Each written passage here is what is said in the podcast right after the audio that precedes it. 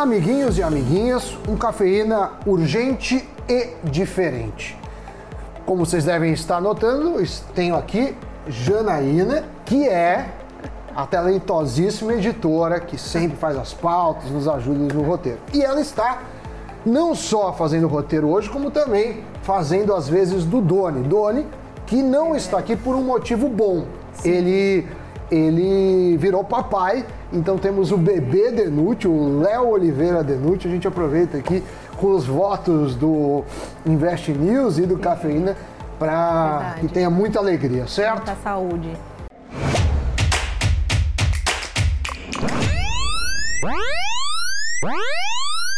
É um cafeína diferente, né? Devido aos últimos acontecimentos que estão movimentando mundo afora. Então, como vocês devem saber, a Rússia invadiu a Ucrânia na madrugada de quarta para quinta e agora o maior temor é de uma entrada é, possível dos Estados Unidos em toda a situação.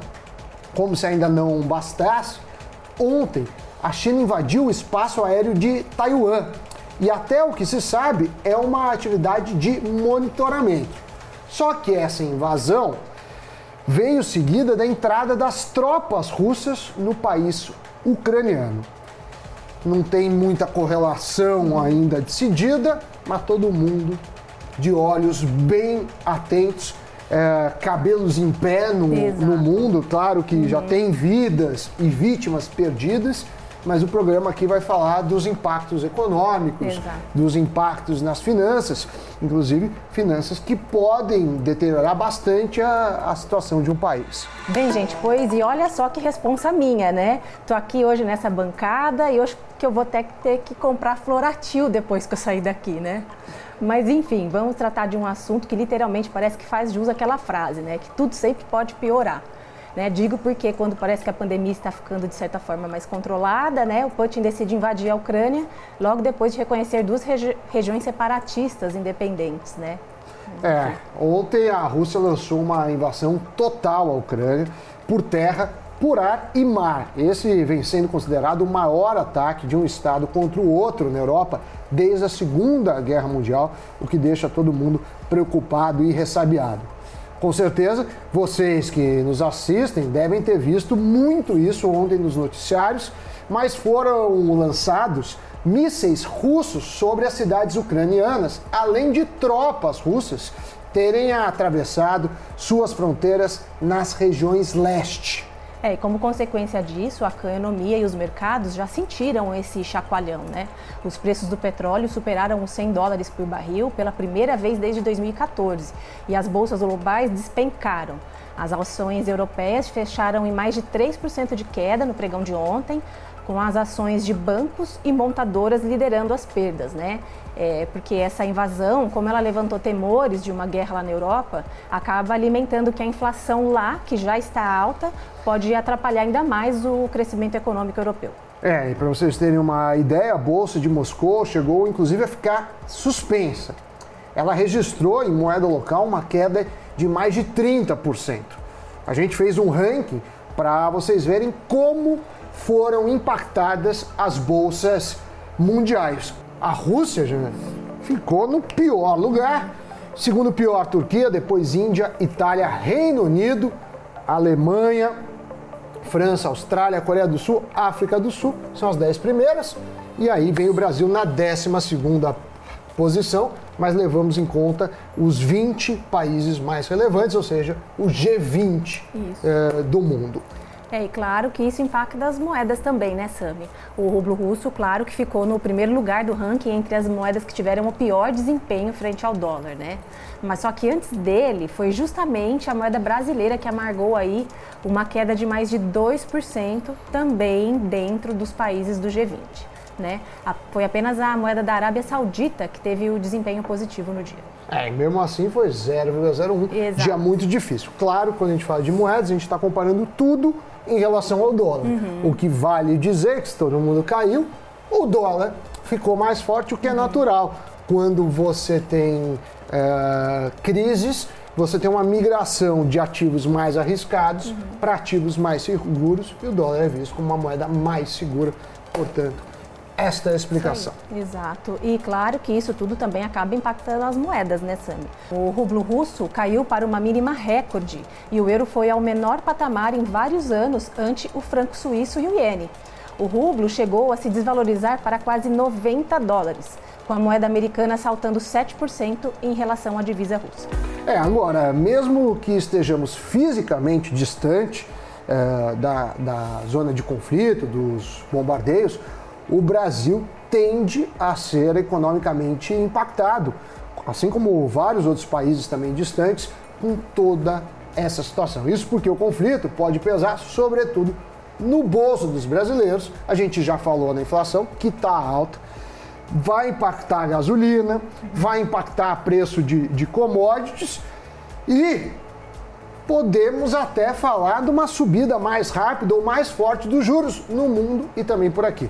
Vale lembrar que os combustíveis né, são os componentes de maior peso no, no, nosso dia a dia, na nossa inflação, inclusive de maior peso no IPCA, que é a medida de inflação oficial do governo. Somado a isso, né, e falando disso, o petróleo chegou ao maior patamar em sete anos. Inclusive o, o barril tipo Brent, que é a referência para a Petrobras. Então, não temos notícias boas, ainda que o Brasil esteja longe de, politicamente dessa guerra uhum. e fisicamente. Exato. E ainda no, no assunto do petróleo, né, o que vale a gente comentar é que a Rússia é um dos maiores produtores de petróleo do mundo, com capacidade para produzir cerca de 10 milhões de barris de, da matéria-prima por dia. Para vocês terem uma ideia, o Brasil não consegue produzir nem um terço disso. Nossa produção gira em torno de 3 milhões de barris diários. Né? Então, a representatividade do petróleo russo é tão grande que uma interrupção no fornecimento da commodity teria o poder de reduzir o PIB, o PIB global deste ano. É, outro ponto que a gente não pode deixar de tocar é que o conflito promete também ter muito impacto nos alimentos. Segundo a análise do Itaú BBA, juntas, Ucrânia e Rússia respondem por quase um terço das exportações de trigo, né? Cerca de 28% para ser mais preciso, e um quinto, ou 18%, a gente aproximou para um quinto, das exportações de milho. Claro que apesar dos dois países produzirem menos do que outros uh, players globais, a questão é que ambos exportam grande parte tanto do trigo como do milho que produzem, né? uma média de 54%, o que mostra um importante papel na dinâmica do comércio global. Mas isso significa que a base para a produção, né, trigo, é pão, é macarrão, massa, biscoito, pode encarecer. Aliás, os preços já já puxaram um pouco no, desde o início do conflito uhum. e principalmente ontem. Exatamente, ainda vem ainda de uma inflação, né, que a gente pegou do ano, do ano passado. Mas enfim, o banco, né, Itaú, ele projeta uma queda de 19% nas exportações globais de milho, caso as vendas da Ucrânia e da Rússia sejam totalmente interrompidas, né? Só que isso acaba deixando o Brasil mais dependente da chamada safrinha, que é a segunda safra que é plantada entre os meses de janeiro e março. Segundo prevê o Departamento de Agricultura dos Estados Unidos, os estoques de milho no Brasil devem ficar bem abaixo da média no final deste ano, com a demanda da produção de ração e etanol de milho. É, já no caso do trigo, 85% do que é importado pelo Brasil vem do nosso vizinho, da Argentina. Mais ainda, que Rússia e Ucrânia respondessem por uma parcela bem menor, de 2%, é, não significa que sairemos ilesos, porque isso puxa preço internacional e aí a Argentina vai falar o seguinte: olha, o preço no mundo está mais alto.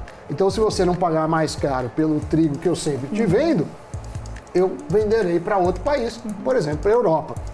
Então, muita calma. É, claro que a gente está traçando cenários, né? a gente Exato. não sabe o desenvolver desse conflito. É, torcemos para que seja o mais breve, pacífico. Uhum mas a gente tem que colocar as cartas na mesa e os impactos é, econômicos, já que esse é o objetivo do Invest News. E aí, gente, o que, que a gente fez, né? Muita gente nesses momentos de crise é, começam a rever os fundamentos da sua carteira. Fala, será que essa ação tem muito risco? Será que vale uhum. a pena? E aí a Jana, quase incansável, Sim, que escreve é roteiro, pega a pauta, teve um entrevistado, um entrevistado para justamente perguntar isso, né? Uh, se é hora de rebalancear. Isso mesmo. Quem que você entrevistou? Foi o Daniel Funabashi.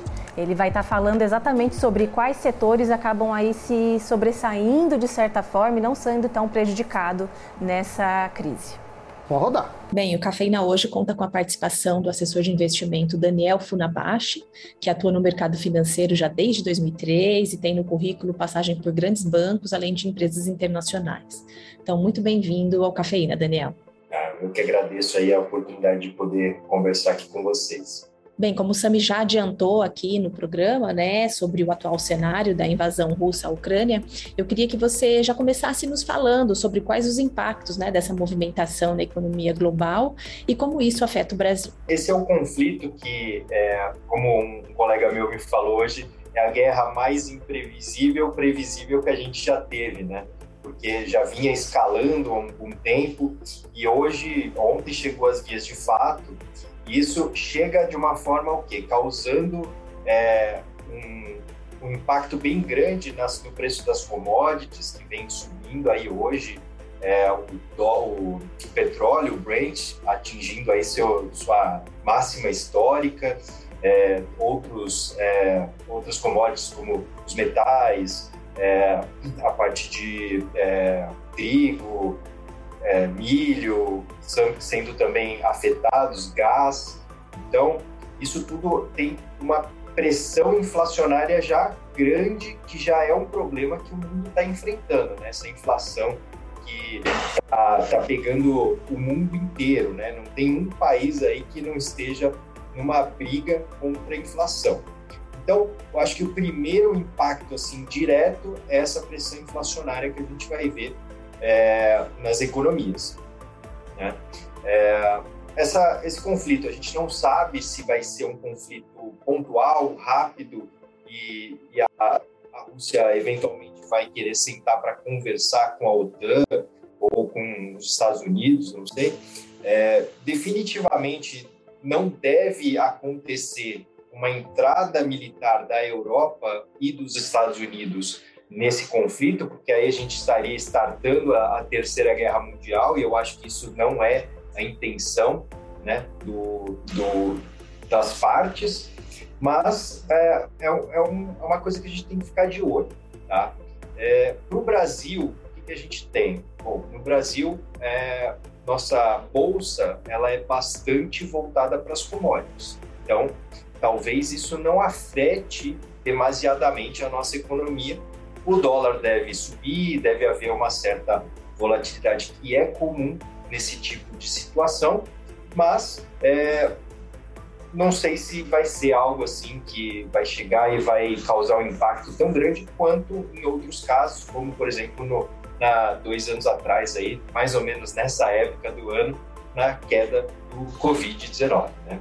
E Daniel, você saberia nos dizer se historicamente tivemos situações semelhantes a essa que está acontecendo, né? E como isso afetou os mercados, né? Em especial mercados emergentes, como, como nós aqui. Eu não tenho dados aqui é, precisos, mas o que a gente tem de, é, de memória, né? Que quando a gente puxa na memória é que sempre que tiveram esses, esses conflitos que causam um, um efeito é, na economia, o Brasil, depois de um tempo, se você analisa, saiu melhor do que ah, os, os, outros pares, né? Então, primeiramente, a, a economia americana é bastante é, atingida, as bolsas americanas são bastante atingidas no primeiro momento, tem dinheiro do mundo inteiro lá, é, mas as brasileiras elas sofrem, mas justamente por essa questão de ser bastante voltada para commodities, ela acaba se beneficiando mais no curto médio prazo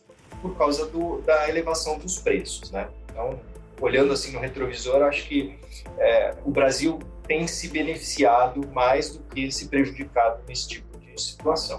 Agora, um outro ponto que eu quero trazer é se você acha que já está muito tarde para o investidor que talvez queira se posicionar melhor em um determinado ativo, né? Ou então que queira readequar o portfólio né? E somado a isso, claro, né? Quais os ativos ficam mais promissores com esse conflito? Bom, primeiro de tudo, o investidor ele tem que estar sempre adequado ao seu perfil de investidor. É, eu aqui na minha atividade de assessoria de investimentos, eu vejo que tem muitos investidores que se expõem em demasia a ativos de risco. Então, chega nesse momento aí de maior estresse, eles ficam apavorados. Se você é um investidor que tem uma carteira adequada para o seu perfil, vai chegar um momento desse, você vai conseguir segurar e eventualmente até aportar mais aí nos ativos de risco para tentar aproveitar essa queda para se beneficiar no curto prazo. Então, é, isso é muito importante. Agora, não é momento de se é, de entrar em pânico, de se desesperar e sair vendendo, comprando.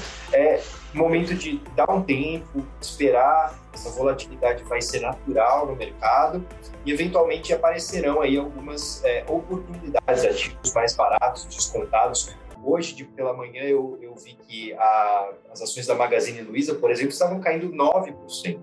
Talvez seja uma queda é, a, acima do que deveria acontecer. Isso demonstra aí um pânico, né, dos, dos investidores. Então tem que ficar atento para essas ações que estão é, com maior é, queda para ver se eventualmente não é uma oportunidade. Né? É, outra coisa que também aparece aí no, no nosso radar é, são os investimentos internacionais. Né?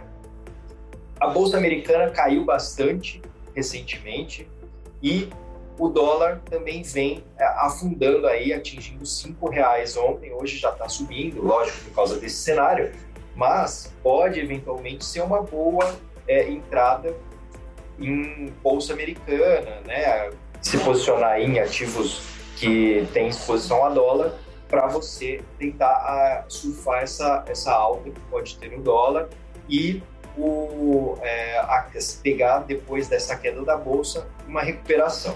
Você acha que o ouro poderia ser um ativo bem promissor, né? Ou você acha que o valor dele hoje, mesmo de manhã, ele já estava subindo bem? Se você acha aí que já está tarde, a gente já vai estar tá pegando ele muito numa alta, né? E somado a isso, como é que ficam os criptoativos, né? E se você poderia falar genericamente de quais as empresas de commodities que acabam se beneficiando? Primeiro falando sobre o ouro. O ouro, ele é um, uma proteção natural, é uma proteção que é utilizada historicamente né, pelos investidores para momentos como esse. Tanto que hoje o ouro já está em alta aí, uma alta de quase 2%, né? Então, os investidores estão buscando essa proteção. É, eu costumo dizer que você tem que comprar o seguro do carro antes do seguro do carro de você bater o carro, né? Porque aí o seguro perde a sua a sua função. Então, é, a gente tem que sempre analisar se é uma boa entrar ou não em um ativo olhando em perspectiva de futuro. Se eventualmente a gente achar que esse conflito não vai durar uma semana, talvez o ouro não seja uma, uma boa opção pra, de valorização. Mas se a gente pensar, pô, pode ser que dure aí um mês, sei lá, se desenrolar por um bom tempo, com certeza o ouro vai ter um papel aí bem, bem importante, né? É, eu vou, vou é, trocar um pouquinho a ordem das suas perguntas e já vou fazer um contraponto com a criptomoeda, né? Um tempo atrás, as, as pessoas estavam falando que é, o Bitcoin é o novo ouro, é o ouro digital, né? E o que a gente tem visto recentemente, né, nesse ciclo de quedas é, constantes das criptomoedas, é que, na verdade, é, não funciona muito dessa forma por enquanto. Né? Se isso vai se modificar mais para frente, a gente ainda não sabe. Mas hoje em dia, o, a, o Bitcoin ainda não serve como proteção para momentos de estresse. Ele é um ativo de é, especulativo, altamente especulativo, de alta volatilidade. Então, hoje em dia não serve como proteção. Tanto que, se você olhar as criptomoedas hoje, boa parte delas, a grande maioria delas, está em queda e quedas acentuadas. O Bitcoin chegou a cair 11%. Então, temos que ficar de olho nisso. É, empresas é, que negociam commodities, né? Essas empresas devem se beneficiar nesse cenário, né? Se valorizando, por quê? Porque é, principalmente as exportadoras, né?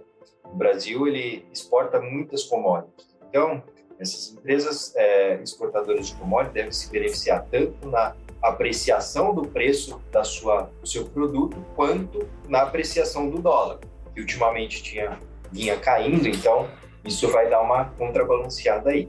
Então, entre as empresas vinculadas a commodity que a gente pode é, ficar aí no radar, eu acho que a gente tem principalmente as grandes como Petrobras, que o, o petróleo aí tem subido e está nos seus preços é, as altas máximas, né, preços históricos aí máximos. É, a Vale também pode se beneficiar com o minério de ferro e as agrícolas também, né? É, tanto agrícolas quanto frigoríficos que podem se beneficiar com isso. Então, é, a Marfrig, BRF, JBS, esses, os frigoríficos devem se, se, se beneficiar também dessa apreciação do preço das commodities no geral. Tá, e para finalizar, Daniel, é, eu gostaria que você desse o conselho para esse investidor que está nos assistindo hoje. Talvez ele é um novo investidor na bolsa, assim como os milhões, né, que entraram uh, de tempo para cá. E o que você falaria porque é, a gente já vem de um histórico de pandemia e tudo que nós não queríamos era uma invasão russa. Então, o que fazer, né? E qual conselho que você poderia dar? O Brasil tem passado por esse cenário aí de explosão de números de CPF. Né? Começamos com menos de 4 milhões o ano, hoje já temos mais de 5 milhões aí de CPFs na bolsa. Com isso, tem muitas pessoas que são leigas, que estão começando agora, então, se eu puder deixar aqui o conselho é tenham sempre uma carteira adequada ao seu perfil. Tá, digamos que você não teve esse cuidado, não teve é, um bom assessoramento e se expôs demais. Se você não precisar desse recurso, não saia vendendo é, nessa no meio de pânico. Vender no meio de pânico quase sempre não é uma boa, tá? Então, se você tem um perfil aí, um, um, horizonte de investimento de longo prazo, mantenha a sua posição, fique calmo, analise, é, busque informação, busque relatórios, leia notícias, para você estar sempre informado e tomar as decisões da melhor forma possível. Obrigado aí, claro, Jana, excelentes, como sempre, ao Daniel que nos atendeu. E a questão, é, de fato, que a gente não sabe muito quanto tempo vai, vai durar. A gente já falou que acabe logo, né? Principalmente. Uh, que não tenham mais vidas envolvidas nisso. Né? Do mais que temos a falar, que a gente vai fazer a melhor cobertura possível, não obviamente é, menosprezando as vidas, mas tentando também mostrar os impactos na economia, na inflação, disso. Então, convidar todo mundo uhum. para ficar de olho. Vai ter live, vai ter é, matérias no exato, site, a gente está com a equipe toda é, tensa uhum. para fazer isso, certo? Tem a live da hora do almoço, tem a, a live das 18h30 com a Karina Trevisan, né? Então não percam nada do nosso canal. É, e, a, e também a notícia boa do dia, para encerrar para cima, é. se, se for possível, é mandar um beijão pro nosso querido Beijo, dono, Doni. pro pequeno Léo, que já é o mais novo assinante aqui do canal, é. parece que já está vendo lá na maternidade, também para Lari, que é a esposa do Doni, que traga muita felicidade. Dito isso, giro de notícias. E ainda falando em Rússia, países como Reino Unido e Estados Unidos estão anunciando suas sanções contra a economia russa. Entre as medidas, o Reino Unido vai excluir completamente os bancos russos do sistema financeiro britânico e impedir que companhias russas levantem capital em Londres. Já os Estados Unidos vai limitar as exportações e a captação de investimento americano. A Universidade de São Paulo anunciou um novo curso técnico que está disponível inclusive para quem não é aluno da instituição. O curso, em parceria com a Decentralization Foundation, vai ensinar tudo sobre criptomoedas. Ações da Qualicorp, maior administradora de planos de saúde por adesão, operaram em queda de mais de 15% após o anúncio da aquisição da Sul América pela Redditor. O grupo hospitalar é o maior acionista da Qualicorp, com uma fatia de cerca de 30%. Notícia girada, Jana, muito obrigado. Obrigada um prazer a você, te receber. Claro que né, a gente queria que o motivo não fosse um conflito exatamente, mundial. Exatamente, exatamente. Mas somos funcionários da informação. Sim, estamos aqui. Quando quiser, estamos de volta. Obrigado, gente. Tchau, tchau. Tchau.